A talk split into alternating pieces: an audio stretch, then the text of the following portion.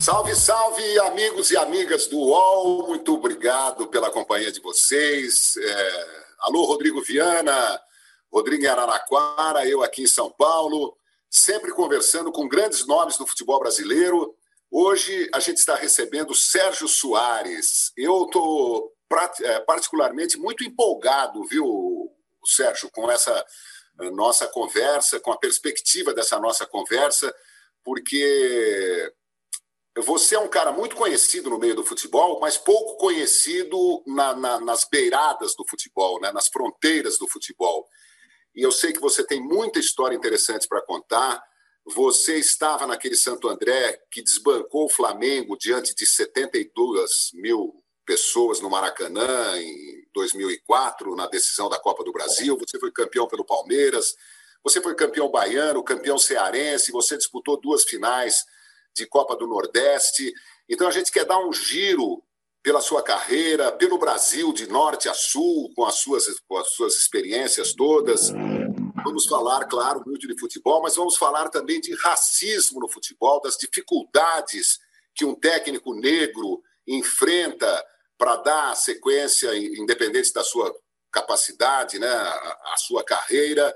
E se vocês me permitem, eu quero dedicar esse programa ao ator Lázaro Ramos. Eu assisti a, a uma live dele. Olha, vou fazer aqui uma montagem.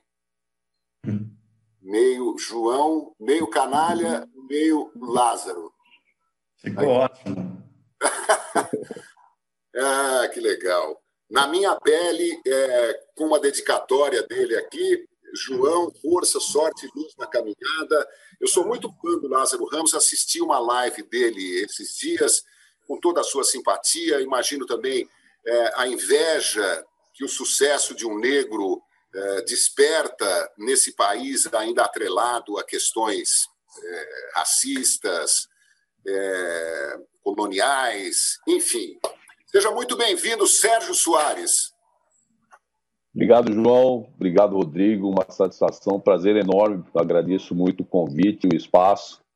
É, eu confesso aqui no ar que sempre tive o sonho de participar contigo no Bola da Vez. Não, preciso um dia participar e agora estou realizando essa oportunidade aí que vocês estão me dando de estar contigo fazendo um programa legal. Show de bola. Obrigado mais uma vez mesmo, João. Sou seu fã, cara. Que legal. Ah, que legal. Ô, Sérgio, seja bem-vindo. Você imagina para mim, que sou jornalista, tá do lado do João, né? É sempre um sonho, cada vez que eu eu ligo e converso com o João, já, já é bom demais, a gente está sempre aprendendo. E o Sérgio, o João fez aí uma extensa e correta apresentação.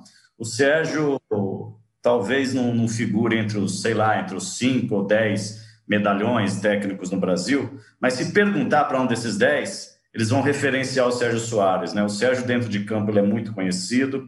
É, no, quem conhece futebol sabe da capacidade do Sérgio Soares, mas, sobretudo, quem conhece o Sérgio fora de campo. Eu tive a possibilidade de conhecer o Sérgio um pouquinho só, muito pouquinho, em Araraquara, porque ele treinou várias equipes do interior, além de treinar grandes equipes também, e as do interior são grandes equipes. E o Sérgio, como disse o João, se situa muito bem na sociedade que a gente está, seja eh, dentro de campo, com uma colocação técnica, tática, seja numa colocação social, política, econômica. E a gente, Sérgio, sempre diz aqui, eu e o João, que é difícil mesmo no, é, rareia isso no, no, futebol. Infelizmente, pessoas sérias, pessoas inteligentes. Eu tenho que dizer isso aqui, as pessoas às vezes me criticam, João. Infelizmente, rareiam pessoas inteligentes. E a gente procura trazer aqui pessoas assim. E é só por isso que a gente te convidou. Não é por esse caminho. Você está aí, tá, tá. Tá parecendo um jogador da NBA, né? Tá, tá típico americano da NBA, com dois metros de altura, assim. ah, legal, pô. Obrigado. É, é, é uma grande satisfação, Rodrigo. A gente conviveu ali pouco tempo na Ferroviária, em Araraquara, né? Mas é uma satisfação imensa. O cara sabe que eu tenho um maior respeito e um carinho por você e, e trocar ideias sobre futebol, trocar ideias sobre coisas que são inerentes a futebol para mim é, sempre, é muito prazeroso e nós tivemos essa oportunidade, por menor que tenha sido, mas foi muito legal e só fez crescer a nossa amizade. Ô Sérgio, é, eu diria que para 99% dos técnicos brasileiros, talvez até mais do que isso, a vida profissional é muito difícil. Tudo bem, tem a questão financeira, uma minoria ganha muito bem, às vezes não recebe, né? é demitida e fica aí na justiça anos e anos esperando é, uma solução. É, mas, claro, em, em, termos financeiros, tem, tem muitos treinadores que ganham muito bem, estão com a vida sossegada e tal. Mas eu digo em termos de pressão, de boicote, é, de críticas permanentes, né? não só de torcedores, mas de conselheiros, de próprios dirigentes de, de clube, de parte da imprensa. É, eu sei que a vida não é fácil. Eu fico imaginando ah, para um negro, né, numa sociedade como a nossa, primeiro que o sucesso do negro incomoda muito ao branco, né? E depois que há uma desconfiança enraizada ainda, né, com, com tantos nomes extraordinários, né, de, de, negros e negras, né, na história do Brasil. É, eu poderia fazer um elenco aqui de, de pessoas que eu tenho uma profunda admiração. Então, eu queria que você contasse como é que é para você, um treinador de futebol sério, como disse o Rodrigo, competente, enfrentar essa barra de viver na corda bamba como treinador? É, só o fato de ser treinador já vive na corda bamba, né, né João? Isso daí já é, já é uma situação natural e inerente à função. Aí você sendo um treinador negro, aumenta ainda mais essa responsabilidade, né? Esse crivo, ele fica muito maior ainda, né? Porque tá sempre aquele olho desconfiado para saber se o negro tem capacidade para poder estar tá exercendo uma função de liderança, aonde o negro sempre foi né, um personagem né, sempre atribuído ao aspecto coletivo, né, até por causa do, da escravidão, e nunca o negro teve uma posição de liderança porque entendia que o negro não tinha capacidade para poder tomar decisões, né, decisões importantes para conduzir processos. Então, você como treinador, você está nessa função de liderança, está numa função é, de destaque que incomoda muita gente, né? Mas eu me preparei muito para estar nessa posição, né? Não foi que caiu de paraquedas porque eu fui um atleta que joguei futebol por 19 anos, né? Eu fui me preparando ao longo da minha carreira enquanto atleta, fui procurar estudar, fui fazer cursos, o último curso que eu fiz foi o da CBF agora, sou licença pro, então eu, eu me vou me capacitando e claro, né, pessoas é, posso usar você como exemplo, pessoas como você que eu vou também né, absorvendo. Eu tenho o Candinho, que é um cara que eu tenho um bom carinho, né, que eu sempre converso com ele, vou absorvendo coisas do Candinho. O Vanderlei foi um desses personagens também que eu procurei absorver coisas do Vanderlei. Então você está sempre aberto. Eu, eu sei que o negro ele é vítima, né? Ele é vítima da sociedade. O futebol ele está inserido na sociedade então não poderia ser diferente. A sociedade é preconceituosa, o futebol faz parte da sociedade, então também tem preconceito. Né? Só que eu não certo. posso me vitimizar com elas. Oi. Não, só, só pedir uma gentileza para você, se você puder tirar o seu fone, o pessoal está me dizendo aqui, está chiando um pouquinho, bem pouquinho, fazer sem o fone, ver um, um acho, que eu, acho que se eu tirar o fone, vocês não conseguem me ouvir. Não, tenta fazer. Aí. Aqui a gente, a gente faz teste ao vivo. Tá, é que tá. Tá, tá ouvindo, Aí. Tenta tirar ele mesmo, Sérgio. Porque... Acho que sem o fone fica pior. Ah, você tá no celular? Tá bom ou não? Melhorou. Não, parece... tô no computador.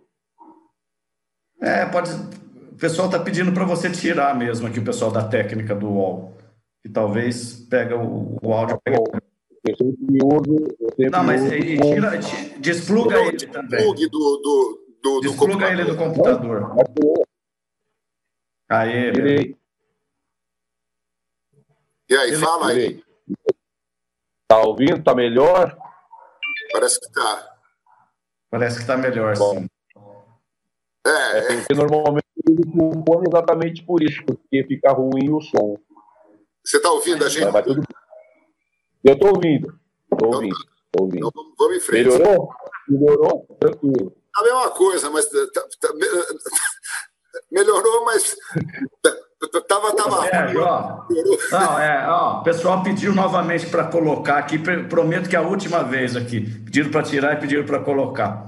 É isso, o treinador às vezes sabe mais que o jogador, vai fazer o quê? É isso aí mesmo, faz parte. É... A gente já teve, Sérgio, ah, vou deixar você continuar o, o, o seu. Você estava dizendo, pode colocar novamente o fone.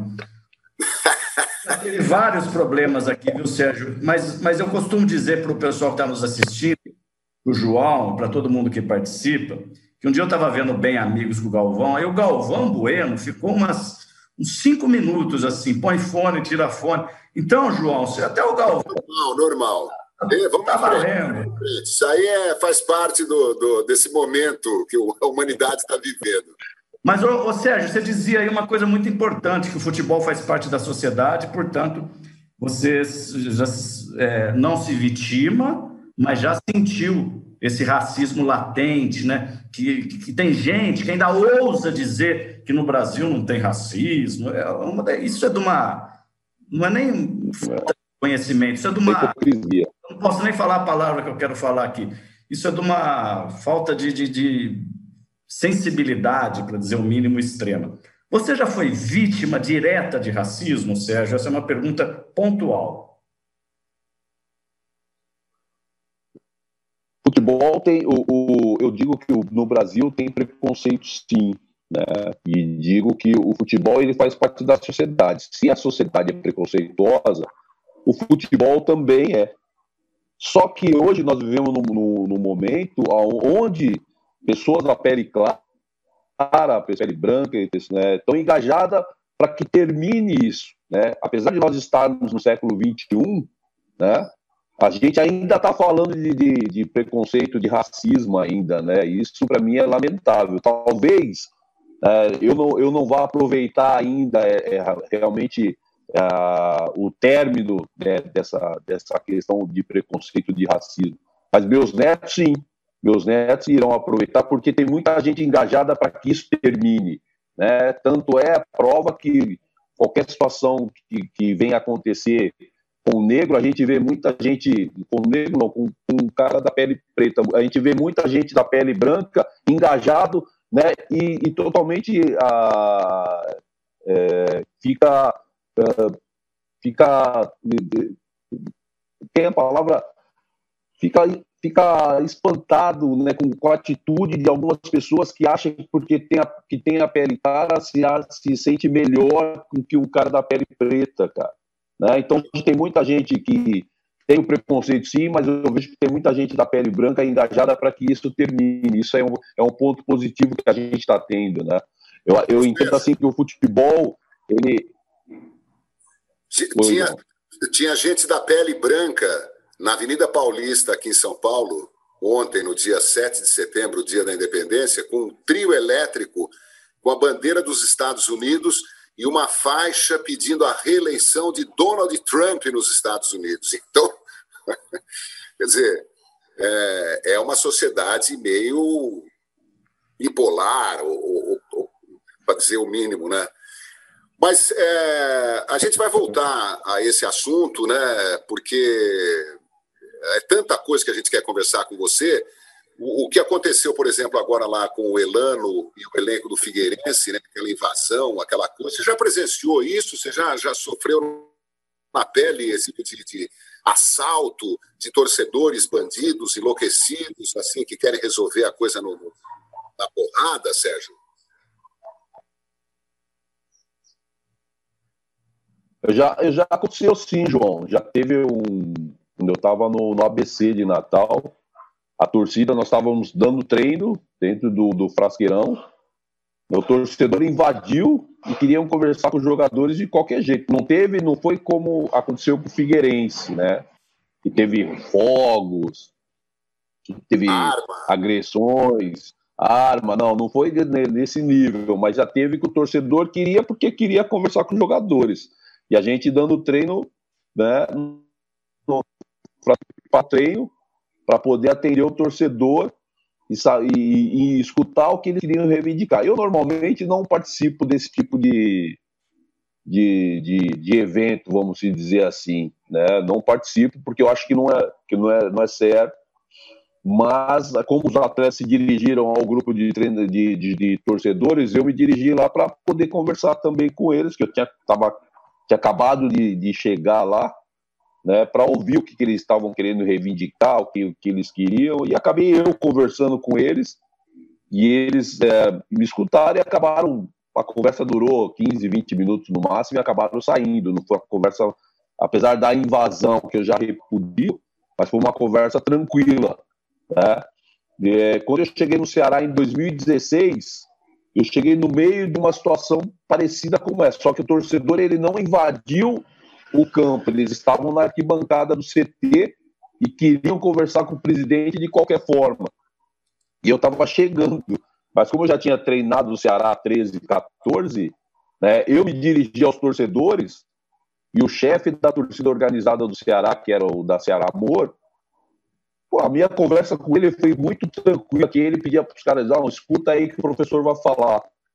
E eles me respeitavam muito, né? Ali eu vi o tamanho do respeito que eu tinha com os torcedores né, do, do, do Ceará, que eu disse a eles que a gente ia mudar o, o cenário, que ia ser um cenário diferente, porque o que eles estavam vendo até aquele momento, o Ceará tinha sido desclassificado do estadual, não chegou nem na final, né? E pedi para que eles dessem um voto de confiança para que a gente pudesse desenvolver o trabalho não tivemos nenhum problema a respeito desse tipo mais, João, né?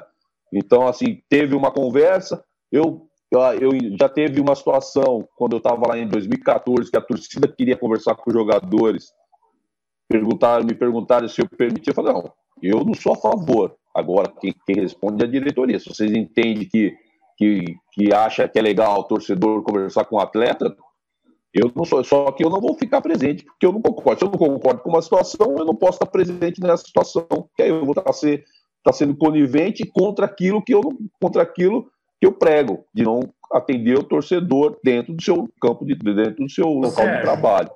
O, o, eu conheço eu conheço o meu camisa 10, João Carlos Albuquerque, que está querendo falar de dentro do campo um pouquinho, nós já vamos. Mas deixa eu só recuperar uma coisa que a gente conversava antes de começar, viu, João? É, eu vou fazer uma provocação positiva aqui ao Sérgio. Tá, tá difícil ser sério no futebol hoje, Sérgio? Tá difícil o futebol trabalhar com gente séria? É, eu vou dar a minha opinião. Para mim, tá. Futebol, jornalismo, um monte de coisa. É, você, você dentro da sua seriedade, você paga um preço, né?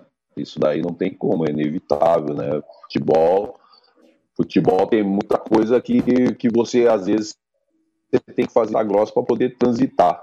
Né? Eu continuo com a minha linha, é, sou um cara muito reservado em muitos aspectos, né? já fui procurado por, por alguns empresários para levar jogador e levar dinheiro, então não, não compactuo com isso, eu recebo muito bem nos clubes onde eu trabalho, então eu vivo do meu salário, né? E, e, isso acontece muita, muita coisa. Tem muita gente querendo fazer. É, tem essa entrada, né? Mas assim, a gente conhece inúmeros profissionais que estão da minha linha também, né? que, não, que não aceita esse tipo de situação. É uma situação é, totalmente desagradável. Teve empresários que eu bloqueei meu telefone, né? Porque insistiam com esse tipo de situação. E esse tipo de situação eu não compactuo, né? Mas essas coisas, ela é, sempre tem alguém que, que oferece, né? Vai de você saber conduzir bem. Eu acho que essa é uma linha que você tem que carregar com muita seriedade, né? Porque amanhã ou depois isso daí fica depois contra você, né? E eu, eu, eu não, não sou dessa linha e alguns empresários que me procuraram nesse sentido sabem disso, né? para que a gente sabe que uh, o que você ganha já é o suficiente, né? Já é o suficiente, porque o clube te paga e te paga bem. Né? Se o atleta me servir, ótimo. Se não servir, não vai ser nesta linha, não vai ser desta forma que a gente vai conduzir as coisas. Eu acho que isso é um dos exemplos que eu dou né, da questão da seriedade. E você acha, desculpa, João, só rapidinho, só para complementar, você acha que um empresário que faz esse tipo de oferta, é, olha para um treinador negro, fala assim: ah, esse aí vai aceitar, porque ele é negro. Você acha que até aí o racismo atua ou, ou não, Sérgio? Seria um exagero pensar assim? Não, acho que é um exagero, Rodrigo. Acho que isso daí é independente da pele. Né? O cara vai no, no cara da função mesmo. Né? A pele não, não, determina que só porque o cara é da pele preta que ele vai ser uh, acessível a esse tipo de situação. Não, não, eu sei, eu digo, eu digo será é... que o empresário não tem um racismo embutido na cabeça dele? É isso que eu, que eu, que eu fico pensando. É, então, é, é, então, é exatamente isso que eu estou dizendo, porque o, o, empresário ele não olha se o cara é negro né, ou se o cara é branco, ele, ele quer tentar conversar com o treinador, né? Olha para grana. Para você que está chegando agora, seja bem-vindo, bem-vinda. Sou João Carlos Albuquerque. Esse aqui é o Rodrigo. Aqui, do outro lado aqui é o Rodrigo Viana. Embaixo de mim é o Sérgio Soares. O Sérgio Soares tem histórias assim no Palmeiras, no Santo André, no Ceará, no Bahia, o Atlético Paranaense. É... A Ferroviária. Então, na Ferroviária, a gente pode misturar histórias de dentro e fora do campo durante essa conversa que vai até às três da tarde aqui no UOL. O... Queria refrescar a memória dos torcedores do Palmeiras, né? É... lembrar aquele timaço do Palmeiras de 96, né, Sérgio? E você fazia parte do elenco, jogava, né? É, o meio-campo que tinha Flávio Conceição, Galeano, é, enfim, quero que você conte um pouco sobre aquela conquista. É, e depois a gente vai dar uma, um giro aí pelas suas. Quero falar de Copa do Nordeste, né? Como é que é? A gente, não, a gente tem um, um, uma impressão de como é a disputa da Copa do Nordeste, mas a gente não sabe exatamente o que é uma decisão de. Você esteve em duas decisões da Copa do Nordeste, né? Vamos falar daquele Palmeiras, Sérgio. Como é que era a sua, o seu papel lá como volante o Palmeiras de 96 foi um sonho realizado, né, né João? É, a gente, enquanto menino, é, nossa época, a gente sonhava em ser atleta profissional e jogar em time grande. Hoje os meninos sonham em jogar na Europa, né? A gente sonhava em jogar no vestir uma camisa grande, né? Uma camisa pesada do futebol brasileiro. E quando eu cheguei no Palmeiras, eu realizei, eu realizei esse sonho, né? E fui privilegiado de chegar no Palmeiras, onde tinha aquele baita time, né? O time com, com, um treinador que eu reputo ainda como um dos melhores, né? Eu classifico o Vanderlei como um dos melhores, na minha opinião, até hoje. Uh, e joguei com Miller, com Rivaldo, Cafu, Júnior, Veloso, né? Djalma e Luizão, que nós já tínhamos jogado junto no Guarani em 95. É, e ainda tinha o Rock Júnior no banco, tinha Marcão, tinha Elivelto, bom, enfim, gente Amaral, Amaralzinho era né, é, os quatro volantes. Eu, o Galeano, Amaral e o Flávio. E o Amaral e o Flávio viviam na seleção pré-olímpica e a gente jogava eu e o Galeano. E a gente né, tocava tranquilamente aquele setor porque a qualidade era, era padrão. Né? O Vanderlei era um cara muito exigente nesse sentido, queria jogadores do mesmo, do mesmo nível em todos os setores e o Palmeiras tinha. Por isso que foi um Palmeiras que fez tantos gols e a forma que o Vanderlei comandava era espetacular. É, eu brinco com o Vanderlei até hoje, que eu falo, eu fiz um estágio com você, você nem sabia. Aí ele dá risada. É, com o Vanderlei a gente tem uma relação de amizade. E aprendi muito naquele Palmeiras com o Vanderlei. Né, jogar com aquela rapaziada era espetacular. Né, você roubava a bola e toma de Jalma, toma Rivaldo e você não precisava nem se preocupar, porque hoje o volante ele tem que ser mais proativo, né? Aquele time não, a gente segura a onda aqui, se virem aí. E os caras se viravam, se virava muito fácil. É, era muito fácil. Sem gols, né? Foi, foi o time dos 100 gols. É, nós perdemos um jogo pro Guarani em Campina, né? O, perdemos de 1 a 0 e o, o, Palmeiras foi campeão perdendo apenas uma partida naquele campeonato. Né? Assim, mas o, o, mais, o mais legal assim que eu vejo do Palmeiras de 96 era o apetite que aquele time tinha para jogar futebol. Né? O Palmeiras fazia um, fazia dois, fazia três e continuava em cima do adversário, seja ele quem fosse. Nos clássicos, né, a gente ganhou do Santos na Vila de 6 a 0 né? Pô, quem que imagina o Santos tomar de 6 na Vila Belmiro? Quem era Aí melhor? Foi um Flamengo, do jogo. Então, Flamengo aqui... do Jorge Jesus ou o Palmeiras de 96 do Vanderlei Luxemburgo? Cortou. Quem era melhor? É, quem jogava mais para frente? Eu não, consegui, eu não consegui ouvir, Rodrigo. Eu só ouvi quem, quem era melhor. Quem é que jogava mais para frente, futebol mais ofensivo, vistoso? Era o Flamengo do ano passado do Jesus ou esse Palmeiras de 96 que você jogou do Vanderlei? Ah, não, era mesmo. É, apesar de futebol ter mudado, apesar de futebol ter mudado, o Palmeiras 96 era apetitoso, né? O Palmeiras, Palmeiras já tinha essa transição que tem hoje dentro do futebol, essa agressividade em 96, né? Quantos anos atrás? Né? Se nós, nós trouxermos para o momento atual, o Palmeiras de 96 jogar, jogando essa época aqui com intensidade de marcação alta, o Palmeiras 96 não tem a menor dúvida que, que, é, que, que jogava, era muito mais apetitoso, num futebol diferente, né? Ah, eu também acho. Acho que aquele time do Palmeiras, se, se, se existisse hoje, podia botar a camisa da seleção brasileira nele, que não tinha erro. É, você, é, torcedor do Palmeiras. Ah, sem dúvida. Era um, né, houve era um time. Essa relação de craques, né? É, Bom, o... você, tá, você falou do, do, do Vanderlei Luxemburgo, você tem uma relação boa com o Fernando Diniz também, né? É, como é que é, é, quando a torcida começa a pedir a cabeça do treinador, Sérgio, por causa de dois ou três resultados ruins, e o cara consegue trabalhar tranquilo e tal? Como é que você vê a situação do, do Fernando Diniz no São Paulo hoje? Bom, João, eu, eu falo sempre o seguinte: o cara que vai para campo, que tem, que você sempre vai para ganhar e ter que ganhar, é diferente, né? É diferente. E todo jogo o Fernando tem que ir para ganhar. Né? Agora não que deu uma calmada, porque todo jogo, ah, não, tem que ganhar, tem que ganhar, não cai, tem que ganhar, não cai.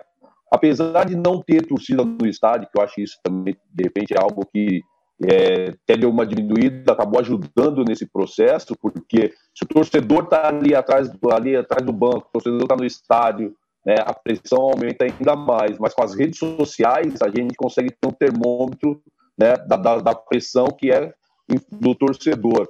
Isso é ruim para o profissional. O cara não vai tranquilo, porque ele está sempre trabalhando né, no fio da navalha, só está esperando alguém vir para chutar um banquinho, e, e isso é difícil. Você tem que ir para o jogo, você vai lá, vamos falar do Fernando, depois do jogo do Mirassol, que ele começou brasileiro, todo jogo até umas três, quatro, três rodadas atrás, o Fernando sempre teve que jogar para ganhar. Se ele perdesse, ele cairia. Isso o cara não tem tranquilidade para poder aplicar aquilo que ele acredita e para aquilo que ele foi contratado. O Fernando foi contratado no São Paulo, na minha opinião, para exatamente ser o Fernando Diniz. Mas os resultados não começaram a acontecer e ele teve que fazer o que? Ele teve que mudar um pouquinho o jeito dele jogar e ele passou a ser o normal. E o normal o São Paulo não queria. O São Paulo queria um treinador com a proposta que ele tinha.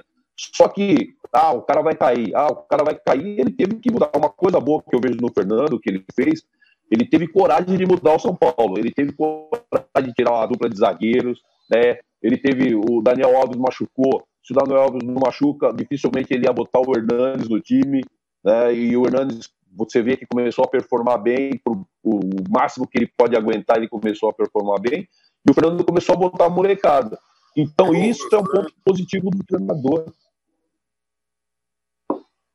Exato, né?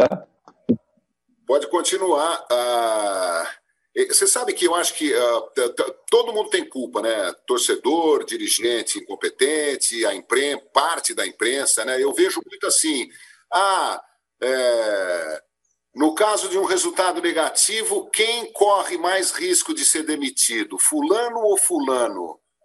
Cara, parece que é assim, um, é, parece que é um, um, um, bingo. Ah, quem que vai cair esse final de semana, né? Critica-se a atitude do, dos clubes que demitem depois de três resultados negativos, mas também estimula-se essa conversa, né? De ah, tira o cara, ah, ah, esse cara não serve. É, é, parece que é uma ansiedade brasileira em relação à, à, política, à economia, à saúde, à segurança, à educação, que converge para o futebol. E as pessoas querem que o futebol é, dê todas as alegrias que a gente não tem em outras áreas. Né? Eu tenho essa sensação. Então fica todo mundo assim, ah, mas quem está que tá mais ameaçado? Pô, mas não sei se está ameaçado, né? Por quê? Porque perdeu um jogo, né? No futebol é, nivelado, né? um campeonato duríssimo. Né? O, o Flamengo suou para ganhar do Fortaleza no Maracanã. Né? O, o Flamengo perdeu do Atlético Goianiense de 3 a 0. O, é um campeonato muito louco, ainda mais num ano como esse, né? E as pessoas não têm paciência. Aí você tem torcedor no rádio falando assim: não, mas ele, ele é burro, ele tirou Fulano, por que ele não pôs Fulano em vez de pôr Cicrano? Pô, como se o cara fosse tivesse autoridade para falar de futebol, né? Só complementando, viu, João? Até para o Sérgio responder, eu vou lembrar o que a gente sempre lembra do Diniz. O Diniz esteve aqui, Sérgio, com a gente também, e ele disse algo assim, né? Mas você acha que eu não estou enxergando, que eventualmente o meu time não está defendendo, que eu estou jogando muito para frente? Você acha que eu, que vivi a vida inteira com isso, não estou enxergando? Aí vem um gaiato lá de fora querer falar para mim, eu estou enxergando também, às vezes as coisas não estão acontecendo, né? E aí parece que trocar vai mudar tudo. E não é só o torcedor, João. Aí eu acho que o torcedor, não é que ele tem o direito, ele não tem compromisso. O problema é o jornalista, entendeu? Que fica, como você disse, incentivando essa ideia, às vezes atrás de notícias, às vezes, sei lá, atrás do quê, né? Porque eu não, eu não posso conceber que ele pense assim de fato. Que é óbvio que uma mudança não vai trazer um resultado a longo prazo. Pode trazer um resultado imediato, uma superação, ah, mudou o técnico, mudou os ares, mas não vai mudar a estrutura do clube. Se o problema é estrutural, tem que mexer na estrutura, não no treinador. E a gente tem essa cultura horrível aqui. Sérgio Soares. É, Rodrigo, João, eu vejo o seguinte, que uh, na imprensa fica se, se fala muito em continuidade, ao mesmo tempo são os primeiros a falar que tem que trocar, né? Uh, e, e, isso é ruim, né? Porque como que você pode querer que tenha continuidade? Como que você que, pode que queira ter um futebol melhor apresentado se a média dos treinadores no, no, futebol brasileiro é a cada três meses trocar. Para você implantar um, uma metodologia, um, é, um, sistema de jogo dentro de uma plataforma, que são as nomenclaturas que a gente usa hoje, o jeito de jogar para ser mais, mais prático, você precisa de pelo menos cinco meses, e a gente aqui não tem isso, você precisa chegar e implantar. Se você chegar a implantar e não der resultado, os caras falam que não serve, que mexeu, trocou errado. Né? Uma, uma questão também que eu vejo que contribui para isso também é você buscar um treinador, você ter um time que, que tem um jeito mais, é, mais reativo de se jogar, e você ter um treinador que joga, que gosta de ter a bola, que gosta de circular a bola para chegar no gol do adversário. Aí você traz um treinador com um comportamento diferente. É claro que não vai dar certo, não pode dar certo. Né? Então, eu acho que também essa escolha do treinador ela precisa ser melhor observada para que você possa dar é, continuidade para o treinador. Você vai desenvolver, ah, porque o futebol ele, ele é muito resultadista, ele não olha trabalho para dar resultado. Ou dar resultado agora, se deu resultado, às vezes o trabalho nem é bom, mas está dando resultado, pô, tá bom, beleza, show de bola. Né? Então, o trabalho não está dando resultado agora, mas ele pode caminhar e dar, dar resultado à frente, porque está sendo plantado uma semente, você tem que jogar água para crescer, né? E isso também a gente do futebol brasileiro esquece, isso aí não tem como. Eu, eu outro dia, outro dia, um ano passado, que o Liverpool foi campeão contra o Tottenham, né? Um, de um lado tinha um treinador que estava quatro anos no clube e o outro cinco anos, sem título nenhum. Né? Quando que isso a gente pode imaginar, imaginar aqui no futebol brasileiro? Esquece. Né? O Renato está no Grêmio, além de ele ser ídolo, ele conquistou muitos títulos. Né? Imagina se o Renato está no Grêmio ele não conquista nada. Agora o Renato mesmo está tá aí, o Grêmio não está indo, o Renato está sendo questionado. Então precisa é, avaliar melhor, né, comentar, porque o que é dito aqui, o torcedor ele vai abraça e, e acha que, que isso é a verdade, não é. E tudo se joga na conta do treinador. É, Para nós melhorarmos o futebol brasileiro, nós precisamos ter uma unificação de coisas na minha opinião, nós precisamos melhorar a questão do, do, dos gestores, né? Nós precisamos melhorar a questão da imprensa para poder, na hora de, de, de, avaliar, né? O cara, o cara precisa entender também para ele falar, não, precisa trocar o treinador, cara, mas pô, me dá aí conteúdos palpáveis, não, aí vai para os números. Os números são muito frios, Rodrigo. Né? Você pega aí um time que, vai, um exemplo, você pega aí um time que tem posse de bola, posse de bola lateral, ele vai estar com 90% de posse de bola, mas não tem ação ofensiva. Agora, você pega um time que é um pouco mais agudo, que vai errar mais, é claro que vai errar mais fácil, porque ele vai tentar mais. Né? Então você não pode avaliar números. Né? Ah, Sérgio, mas como não vai avaliar números? Mas os números são precisos. Não, mas os números são frios. Por isso que você precisa ter profissionais que saibam avaliar o trabalho, porque o trabalho, ele, o cara enxergar que aquilo vai dar resultado e ele ser firme, como, por exemplo, né, todo mundo questiona o Raí, né? o Raí está sendo firme, né? Porque se fosse em outra situação, talvez o Fernando estaria fora. Né? Então ele está conseguindo segurar, está enxergando que o trabalho do Fernando é, é, um trabalho que possa dar resultado. Então ele está. Agora, se fosse por tudo que a gente escuta, o Fernando teria saído. Então acho que é essa questão que é você acreditar no trabalho. O futebol brasileiro precisa encerrar ciclos. Ah, Sérgio, mas vai encerrar ciclos e o time vai cair. Não, não é que o time vai cair, é que vai enxergar trabalho. De repente, só um vai ser campeão. Não, do futebol brasileiro, todos têm que conquistar o título. E, e esse é um dos grandes problemas. Pois é. Falando na frieza dos números, né? Você quer um exemplo? O mesmo treinador, se você pegar aí o retrospecto, uh, o histórico do, do, de, de vários treinadores brasileiros, ele pode ter um aproveitamento de 60% num clube e de 30% no outro. Ele é o mesmo treinador, com a mesma mentalidade, com a mesma compreensão do futebol, mas as coisas são assim. Futebol é, é uhum. diferente, é, é, é, muito diferente de, de Fórmula 1, de basquete, de vôlei, onde dificilmente o melhor perde. Né? O futebol ele, ele é vítima, né? e por isso que ele é legal, de uma série de, de, de circunstâncias, de pormenores. Né? É, só quem jogou bola sabe que um centímetro, quando o cara pega na, um chute para tentar fazer o gol. Se a bola desviou num, num, numa saliência do, do, do, gramado, um centímetro diferente do que ele imaginava pegar, a bola pode sair lá no pau de escanteio. Né? E... Agora, eu, eu queria saber o seguinte: o fato de dois técnicos estrangeiros terem conquistado o título e o vice-campeonato do Campeonato Brasileiro ano passado, você acha que queimou um pouco o filme do técnico brasileiro?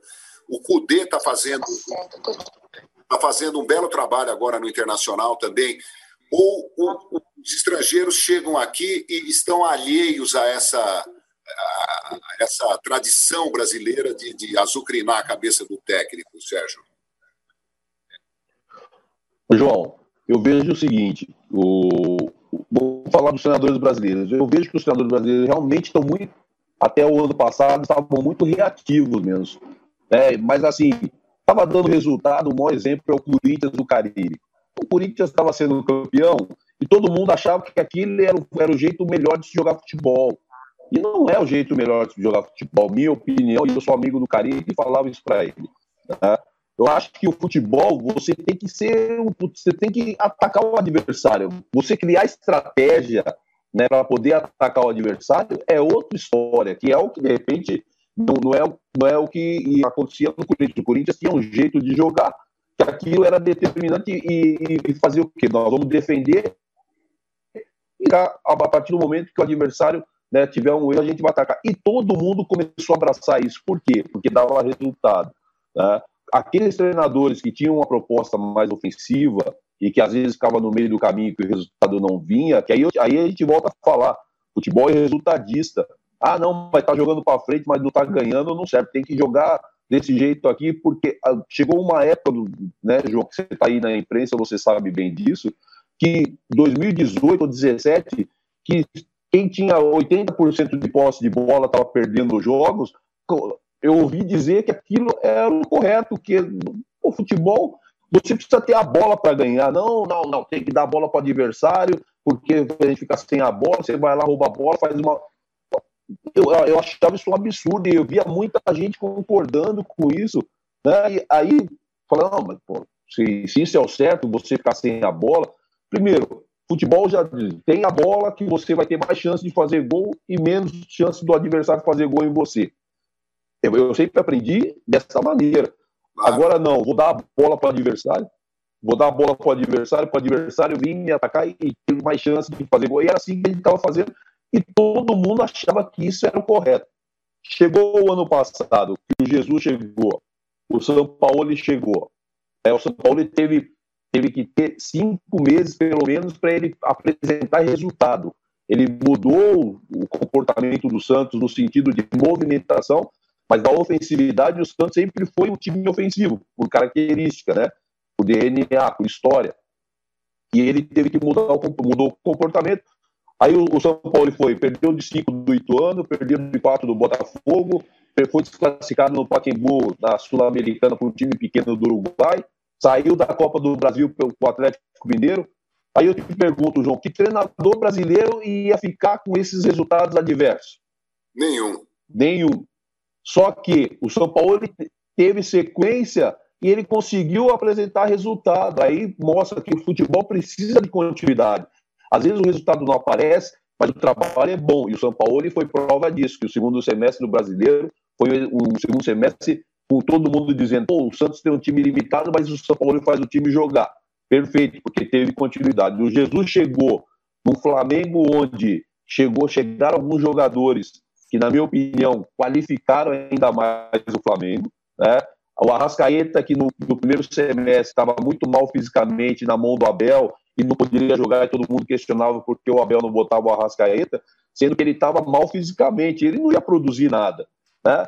Aí o Jesus chegou com uma proposta. Aí o que eu concordo do Jesus, que eu dou mérito para ele, ele transformou os homens de meio campo, os médios, o Gerson e o Arão, em dois médios. Não foram volantes que ficavam fixos aqui esperando. Né? Ele fazia os caras flutuarem. E isso deu um Flamengo uma, uma mobilidade imensa. Além de que ele chegou o Felipe Luiz, chegou o Rafinha e o Mari, que jogaram na Europa. Pô, você via o posicionamento deles na linha de quatro, era espetacular. Eles adiantavam os quatro aqui na frente, sem medo de, de, de correr para trás.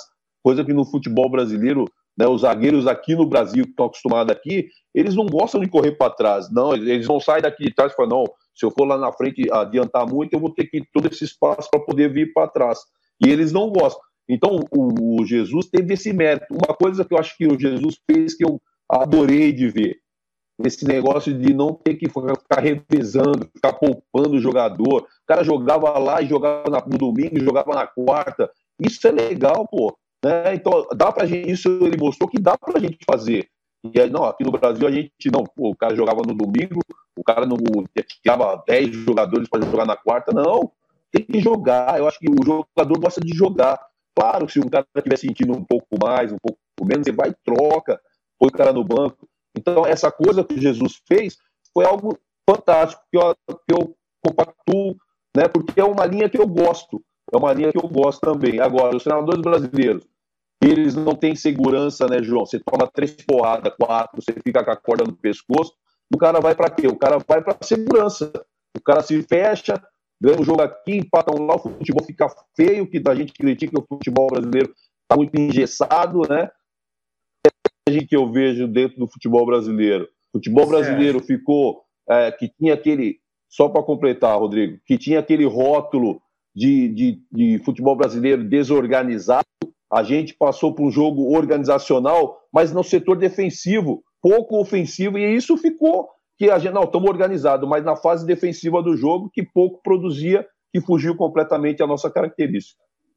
Ah, perfeita colocação, e, e ainda sobre característica, é, ainda falando do nosso, nosso amigo Fernando Diniz, e se não fosse amigo estaria falando do mesmo jeito, é como se o Diniz, João, estivesse dizendo agora: ah, vocês querem que eu jogue feio e ganhe? Então tá bom, então eu vou fazer isso. Isso não é um problema para mim. Né? O, o, o, que eu penso, ele não está dizendo isso, mas é como se ele estivesse, né? O que eu penso é que o Diniz está tentando mudar estruturalmente o São Paulo, tentando voltar o São Paulo para o DNA ofensivo, São Paulo de Tele, São Paulo de Murici. É isso que eu penso que o Raí está segurando a barra lá. Mais ou menos isso que eu estou entendendo que o Sérgio está me dizendo. Agora, também, Sérgio, quando você disse aí que às vezes, às vezes, as com crase, né, João? Às vezes, às vezes, assim, ah, mas joga sem a bola, porque é melhor, você vai lá e faz um gol. Tem muito treinador que compra esse barulho também, não é só jornalista. Tem muito treinador de prancheta, tem muito treinador que não jogou futebol. Tá tudo bem, eu acho que o cara pode aprender, não tem problema nenhum. Mas tem muito cara que não teve dentro do campo e que compra qualquer barulho tático, é, leituras. Então, aí volta para o jornalista, João. A mesma voz que pede as vitórias é a voz que pede para o time jogar bem ou jogar bonito quando não está jogando para frente. É a mesma. É a mesma voz. Então, uma incongruência, é uma incoerência. A gente vive num mundo muito incoerente no futebol. É verdade. Eu queria fazer essas colocações, porque assim, a gente pede uma coisa, aí vai lá se faz, aí pede outra coisa. Então a gente nunca está satisfeito. Não, não. O brasileiro está completamente insatisfeito. É um negócio. Olha, faltam 12 minutos para acabar esse programa. Queria que você falasse da sua experiência no Bahia, no Ceará, é, dificuldades que você encontrou, se você foi bem recebido, se você. Enfim, conta aí para gente, Sérgio. Campeão baiano, campeão cearense. No ba... Uh, eu, eu tive no Ceará, cheguei em 2013, né? Foi minha primeira experiência no Ceará. Cheguei, o Ceará era estava três pontos da zona do rebaixamento jogando de uma forma com três volantes, que é exatamente o que nós conversamos aqui agora há pouco, né? Falando de uma forma criativa, que é o termo que usa hoje. E eu, com o meu jeito, do jeito que eu gosto de jogar, eu mudei. Foi no primeiro treino, eu já trouxe o Ricardinho para uma função diferente, né? Para uma função diferente. E o, e o, João Marcos também. E acabou fazendo que o Ceará uh, mudasse de, de, de, forma de jogar. Foi para 2014 e o Ceará em 2014 era o terceiro, o Ceará era o, o melhor ataque do Brasil em junho de 2014 pela proposta que foi oferecida, né? Foi muito legal. E isso foi, foi algo muito gratificante que ficou marcado até hoje no clube, né? Ficou marcado até hoje a forma de jogar, deixei um legado técnico lá, chegamos ao, ao, no ano do centenário ganhamos o tetracampeonato cearense, ganhamos a Supercopa Cearense e chegamos à final da Copa do Brasil, a, da Copa do Nordeste, que é um campeonato muito muito forte que o torcedor gosta muito lá na região do Nordeste com o Ceará contra o Esporte em 2014. No Bahia em 2015 foi um Bahia que era um processo de reconstrução, porque o Bahia tinha caído da A para B, né, e o Marcelo Santana tinha acabado de assumir o Bahia e ali, assim, é, foi, um, foi um, algo mais. Eu digo que foi um grande desafio da minha carreira foi ter dirigido o Bahia naquele, naquele ano, porque a gente tinha um Bahia com dificuldades financeiras, que só tinha recurso até junho, e a gente teria que vender um atleta, que a gente subiu alguns jogadores da base para a equipe profissional, inclusive o Jean, que teve no São Paulo e hoje está no Atlético Goianiense, foi eu que inseri, no, inseri ele no clube, na, na equipe principal. E nós come, começamos, convencemos o Marcos a ficar, que queria sair, o Marcos Biancucci, o Chiesa queria sair, né, o Tite queria sair, conseguimos convencer eu, o Alexandre Faria, o Denis, mais o presidente, o Marcelo Santana, o Pedro, que era o sub lá, que não pode falar vice, lá só pode falar sub, né? Porque tu fala que vice é a vitória, né? tem essa questão, então é o subpresidente, que era o Pedro, o Éder Ferrari, que era o, o, o gerente, então nós convencemos esses jogadores a ficar e conseguimos reconstruir o Bahia. E dentro da minha proposta, que o Marcelo falou, Sérgio, eu quero que você faça do Bahia a mesma coisa que você fez no Ceará, um time que jogue para frente. Com todos os meninos, a gente conseguiu fazer. O Bahia não chegava a uma fase, não passava da primeira fase da Copa do Nordeste, já tinha alguns anos. Aí chegou na final da Copa do Nordeste contra o Ceará. Nós fomos campeões baianos, revertendo um jogo onde a gente tinha perdido o primeiro jogo contra o Vitória da Conquista por 3 a 0 ganhamos de 6 a 0 na Fonte Nova, né? O Bahia jogando o futebol ao nível do Bahia naquele ano. O Bahia conseguiu vender o Bruno Paulista para o Sporting de Portugal, né? Aí entrando um dinheiro no caixa, que era o objetivo para a gente seguir na Série B.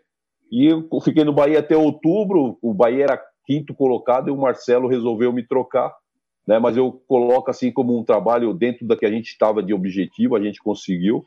Foi um trabalho. O Marcelo Santana é meu amigo até hoje e ele se arrepende até hoje de ter feito a troca porque ele falou que acabou sendo injusto porque o time não tinha recurso e a pera gente aí, conseguiu fazer aí, um Sérgio, deixa eu ver se o, se o Mano não chegou ainda. Ô, Guilherme Belintani, o Sérgio Soares está na área. o Roger Machado é. acabou de, de, de cair lá no Bahia, né? É, o Roger saiu agora. Foi, foi um grande trabalho, João. Foi um trabalho legal. Foi duas passagens legais assim no Nordeste, né? Então, a Copa do Nordeste. Sinceramente, eu não entendi a demissão do, do Roger, mas é, a gente não sabe muito dos detalhes, né? Não, ninguém entendeu, né, João? Porque o Guilherme foi no Twitter dois dias antes, fez um discurso de 50 mil linhas lá, dizendo que ele não iria demitir o Roger. Passou dois dias, perdeu o jogo, demitiu.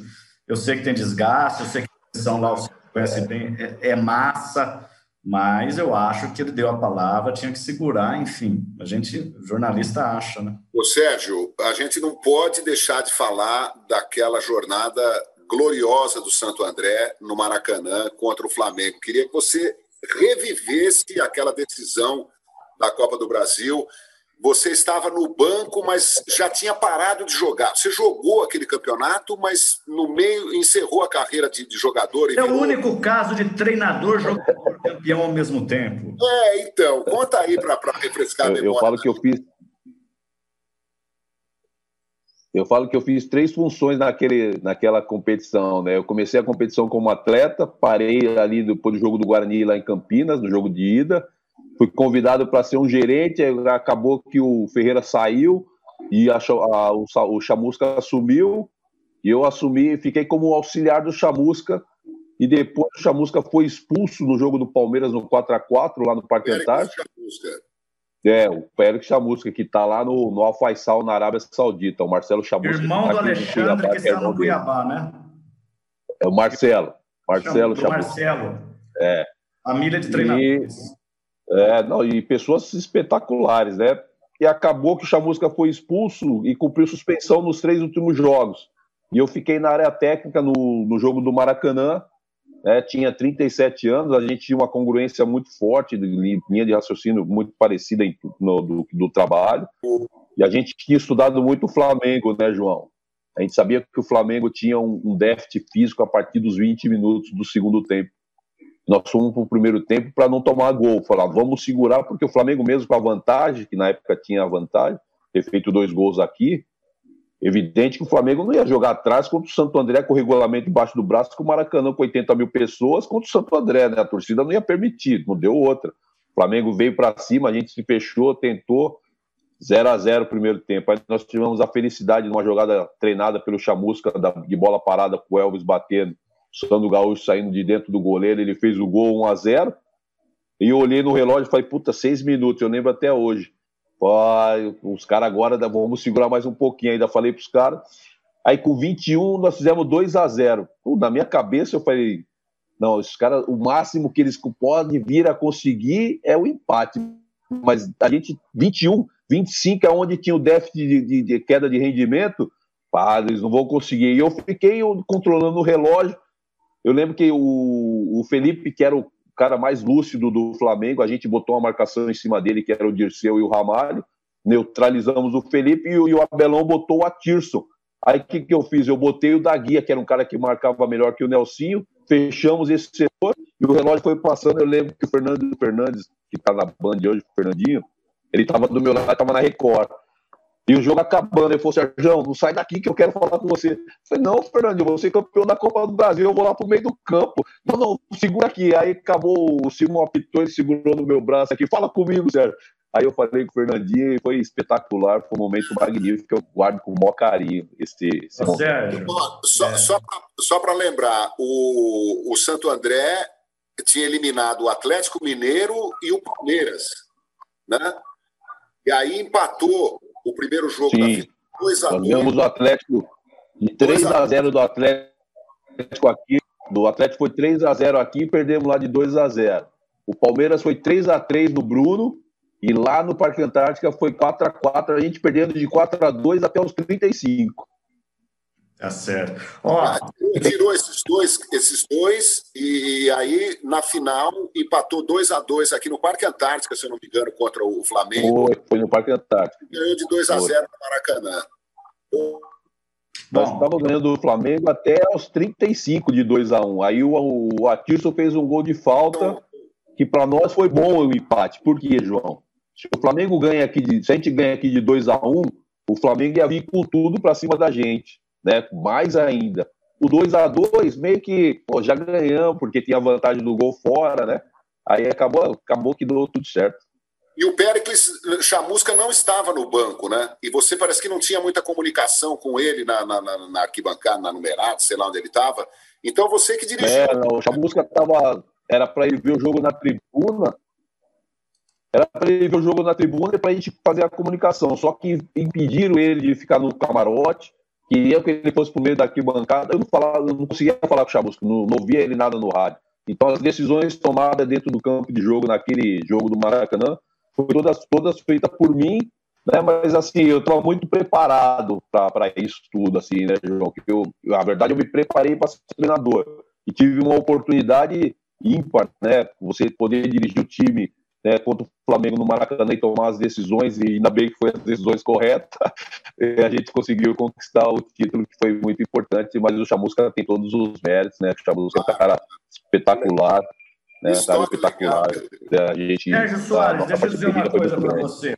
Eu tô, eu tô vendo o nosso chat aqui, as pessoas estão assim, João, que saudade de você na ESPN. João, eu te amo. João, eu... Sérgio Soares, você fez o meu vozão mágico. Sérgio... Muita gente. Aí, Rodrigo Viano, não gostei da sua opinião. Vocês dois estão sendo é, ovacionados, eu estou sendo vaiado. Faz parte do jogo, o que, que vai se fazer?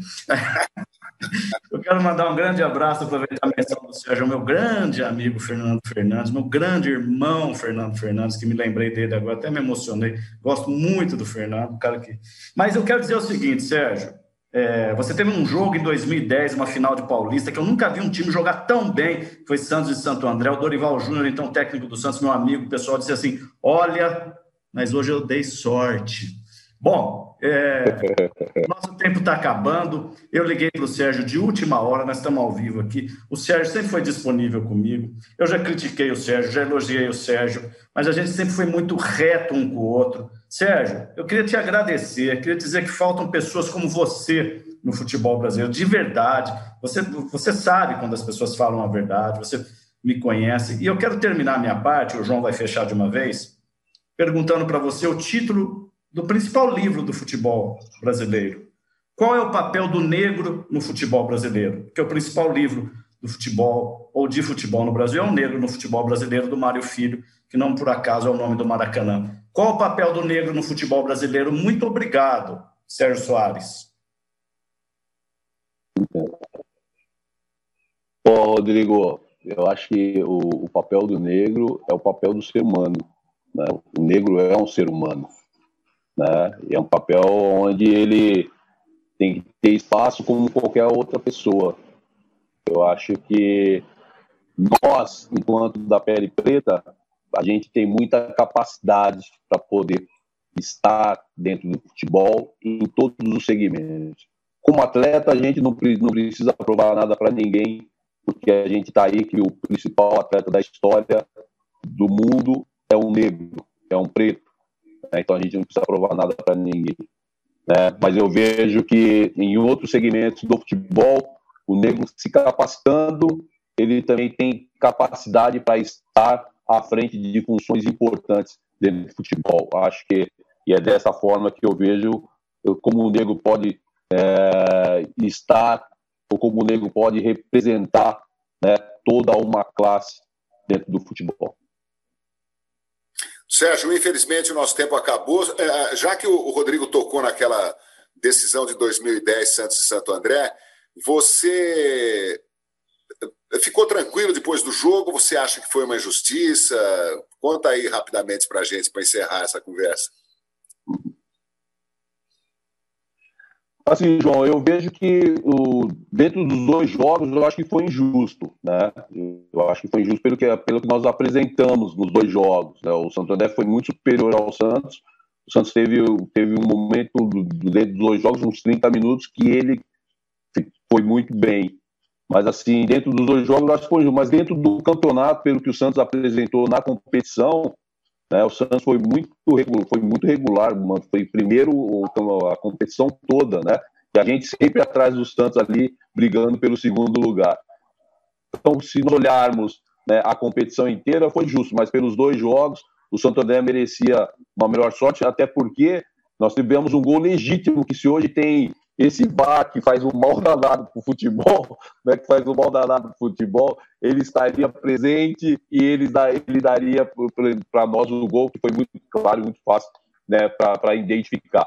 Então, eu digo que pelos dois jogos foi injusto, mas pelo campeonato, pelo que o Santos fez, a gente tem que, que olhar que, que ficou justo. Seria, seria justo para os dois, assim, João. Se o Santo André fosse campeão, pelo que o Santo André fez nos dois jogos, e ao longo do, do, do, campeonato, por estar empurrando sempre o Santos, seria justo. Mas pelo que o Santos fez, se manteve sempre à frente, foi que ficou justo. A gente, a gente lamenta porque a gente tinha muita chance de ter sido campeão. E eu falo isso pro Salve, que teve com vocês na ESPN, eu brinco com ele até hoje. Você me tirou o título, hein, Salve? Não, Sérgio, foi a Maria Elisa.